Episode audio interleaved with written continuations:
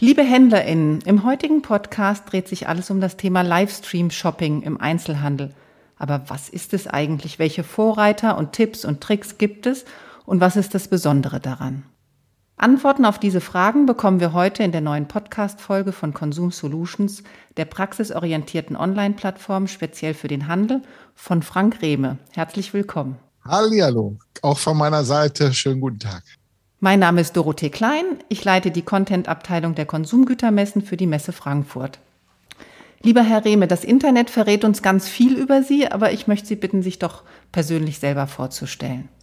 Ja, also mein Name ist Frank Rehme. Ich beschäftige mich seit vielen Jahren mit dem Thema Innovation im Handel, Digitalisierung im Handel. Habe vor vielen Jahren mal bei der Metro Group den Innovationsbereich geleitet, war verantwortlich für die Entwicklung von Future Stores und solche Dinge alle und bin seit 2013 mit dem Unternehmen unterwegs und seit 2019 auch noch in einer zusätzlichen Aufgabe der Geschäftsführer vom Kompetenzzentrum Handel des Bundeswirtschaftsministeriums. Also ein wahrer Handelsexperte. Ja. Ähm, und Sie beschäftigen sich mit dem Thema Livestream-Shopping äh, im Einzelhandel. Diesen Trend hatten Sie schon mal erwähnt, als Sie bei uns Gast waren bei den Consumer Goods Digital Days. Und ich würde Sie gerne bitten, jetzt das nochmal genau zu erklären den ZuhörerInnen? Ja, Livestream-Shopping ist also ein großer Trend, der im asiatischen Raum schon sehr, sehr stark verwurzelt ist.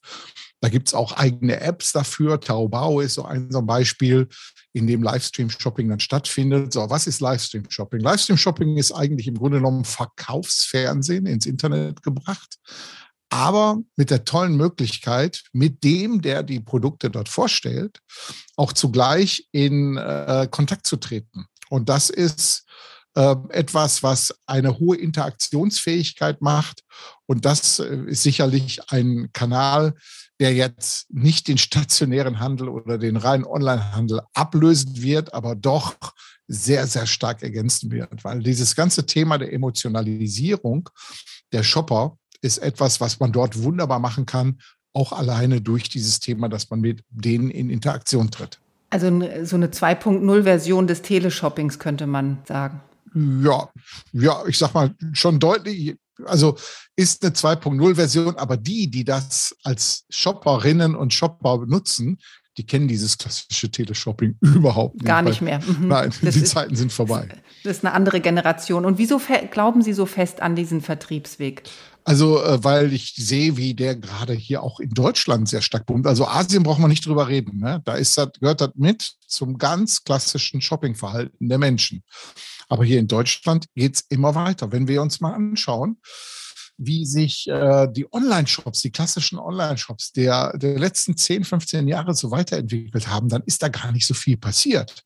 Ne, wir haben immer noch Listendarstellungen von irgendwelchen Produkten und ich sage immer so ganz flapsig, wenn ich nicht weiß, was ich suche, finde ich auch nichts. Ne? Mhm. Und ähm, dieses Thema ist, da geht es um Inspiration, Impulse setzen. Ne? Was kann man noch kaufen? Was ist das Tolle an dem Produkt, was da wunderbar erklärt wird?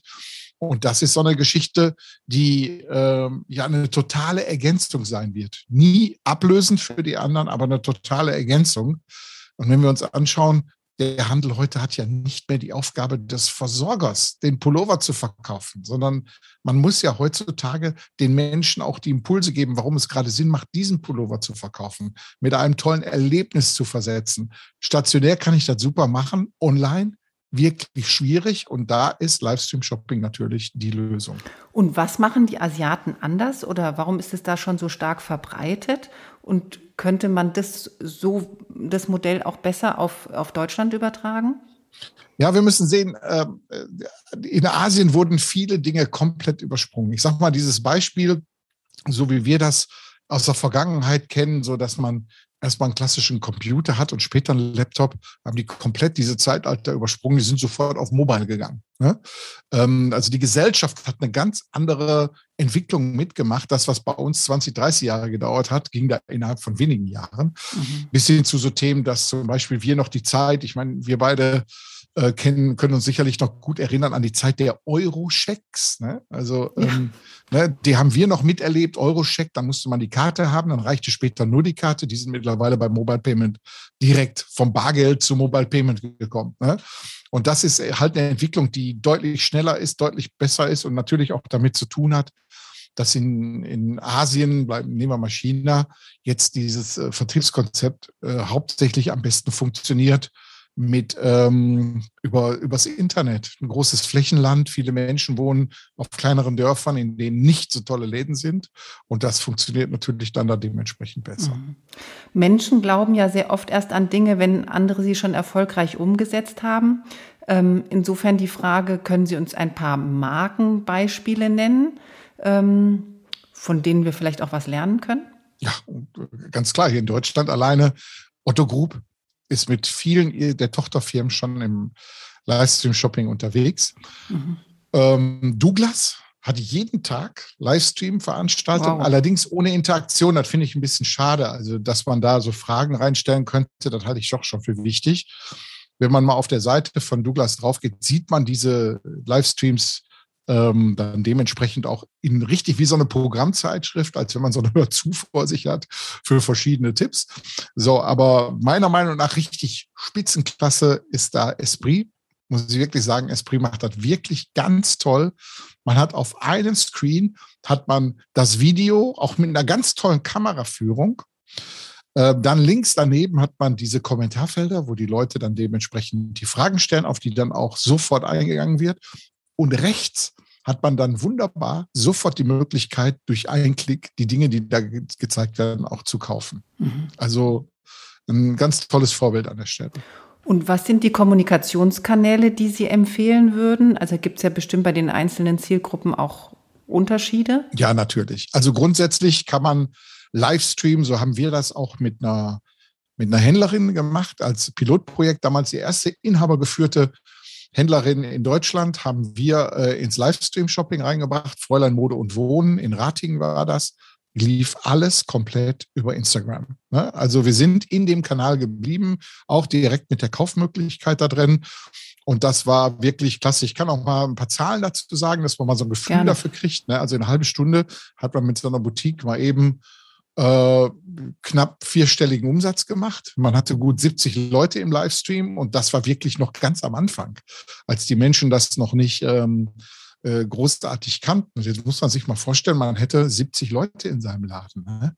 Das ist schon ordentlich. Und ähm, so wurde dann verkauft und ähm, das war zu Zeiten des Lockdowns, wurde so dann letztendlich auch dann ähm, Ware an die Frau und an den Mann gebracht. Und da stellt sich natürlich jeder kleine Einzelhändler die Frage, ist es aufwendig oder zu teuer oder? Gehen wir ähm, mal, gehen wir mal davon aus, dass ein Smartphone jeder hat heutzutage. Ja. Ne? Dann kostet das praktisch einen Instagram oder Facebook, je nachdem, wo seine Zielgruppe sitzt. Man muss natürlich wissen, wo sitzt meine Zielgruppe. Muss man da einen Account für anlegen, der kostet auch nichts. Und der einzige Invest, den man eigentlich hat, ist ein Ringlicht für 70 Euro. Da kann man hm. sofort starten. Ne? Also die Dinge, wie es gemacht wird, sind im Internet zigfach beschrieben, kann man sich dann mal eben ergoogeln, was man da am besten macht und ähm, dann heißt es nur noch loslegen. Super. Also es gibt keine Entschuldigung, ja.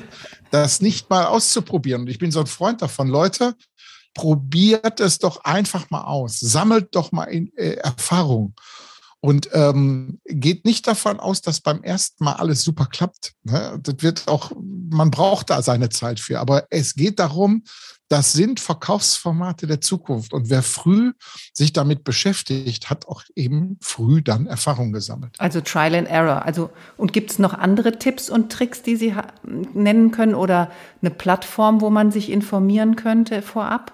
Also grundsätzlich auf äh, kompetenzzentrumhandel.de, da ist es gut beschrieben, auf Zukunft des Einkaufens.de. Da findet man diese ganzen Infos darüber, die äh, von uns auch dort auf beiden Plattformen auch veröffentlicht wurden. Aber die Tipps, die ich geben kann, ist erstmal start small, but start, wirklich. Einfach mal anfangen. Äh, der, der Kernsatz, du wirst erst einen neuen Weg finden, wenn du angefangen hast einzugehen. Der stimmt da ganz besonders. Und ich weiß, dass Händler dieses ganze Thema Social Media jetzt nicht gerade besonders ähm, sexy finden, weil sie dementsprechend nicht geübt sind, in Beiträge ranbringen, aber Verkaufsgespräche zu machen, die dann zu filmen live. Das ist etwas, das kann jeder Händler. Wenn er keine Verkaufsgespräche führen kann, ist er vielleicht auch irgendwann verkehrt. Und gibt es einen Kardinalfehler, den man vielleicht vermeiden sollte? Irgendwas, wo Sie sagen, oh. Also der Kardinalfehler, den man auf jeden Fall vermeiden sollte, ist gar nichts zu machen. Das ist das Erste.